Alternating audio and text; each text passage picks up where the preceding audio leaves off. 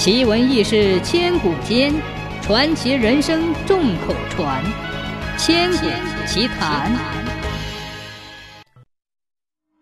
公元前一二三年，卫青率领五万大军，分五路出击，每一路各领一万多人出战匈奴。霍去病从军出征，卫青念霍去病年幼，又是自己的外甥。让霍去病率领八百人在中军打仗附近警戒，但霍去病却不然，他率领八百人迅速出击，直逼匈奴腹地。后来主力五路大军皆是惨败而归，唯独霍去病斩首两千多人，俘获匈奴相国和当户，并杀死单于祖父辈分的若侯产和继父。战役的详情说来很有意思。霍去病冲入匈奴腹地，正好碰到一路匈奴军队。霍去病一声令下，冲下去见人就杀，匈奴人大乱，两千人全被歼。这算是霍去病的开幕之战。公元前一二一年的春天，霍去病被任命为骠骑将军，独自率领精兵一万出征匈奴，这就是河西大战。十九岁的统帅霍去病不负众望，在千里大漠中闪电奔袭，打了一场漂亮的大迂回战。六天中，他转战匈奴五部落，一路猛进，并在高兰山与匈奴卢侯王折兰王打了一场硬碰硬的生死战。在此战中，霍去病惨胜，一万精兵仅余三千人，而匈奴更是损失惨重。卢侯王和折兰王相继战死，浑邪王以及相国都尉被俘，斩敌八千九百六十人。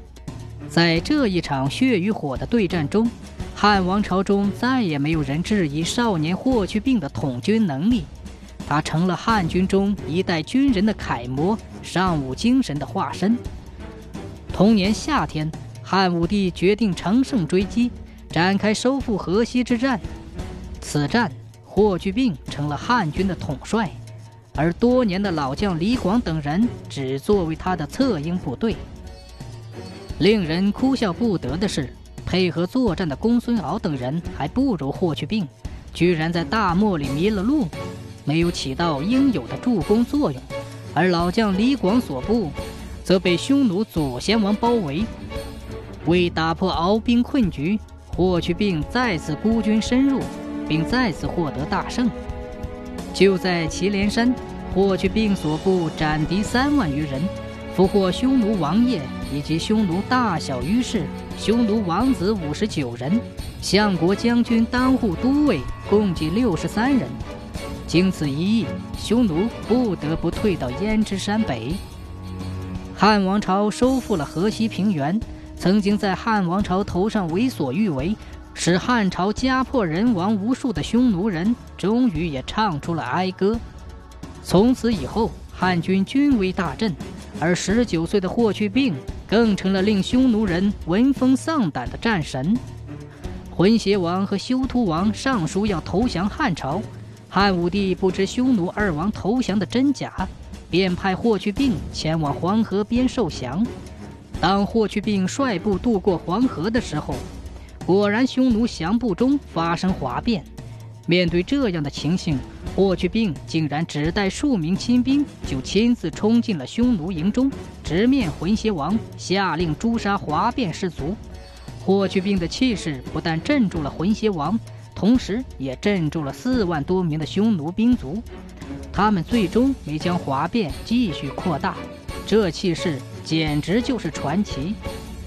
元术四年，为了彻底消灭匈奴主力，汉武帝发起了规模空前的漠北大战。据说补给部队就有五十万，车马无数。在深入漠北寻找匈奴主力的过程中，霍去病率部奔袭两千多里，以一万五千的损失数量歼敌七万多人，俘获匈奴王爷三人以及将军相国当户都尉八十三人。大约是渴望碰上匈奴单于，独孤求败的霍去病一路追杀，来到了今天蒙山肯特山一带。就在这里，霍去病暂作停顿，率大军进行了祭天地的典礼。祭天封礼于狼居胥山举行，祭地禅礼于孤眼山举行。这是一个仪式，也是一种决心。封狼居胥之后，霍去病继续率军深入追击匈奴，一直打到今天的俄罗斯贝加尔湖，方才回兵。经此一役，匈奴远遁，漠南无王庭。霍去病和他的封狼居胥。从此成为中国历代兵家人生的最高追求，终生奋斗的梦想。这一年，霍去病年仅二十二岁。